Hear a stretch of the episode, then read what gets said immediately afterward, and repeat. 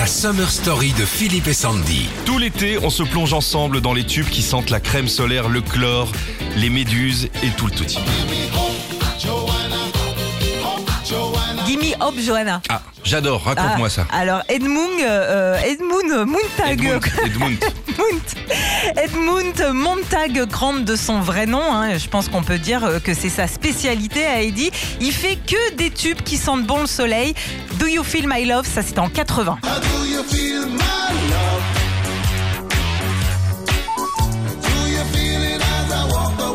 Plus de 200 000 exemplaires vendus en France quand même. hein. Tiens, Electric Avenue en 82.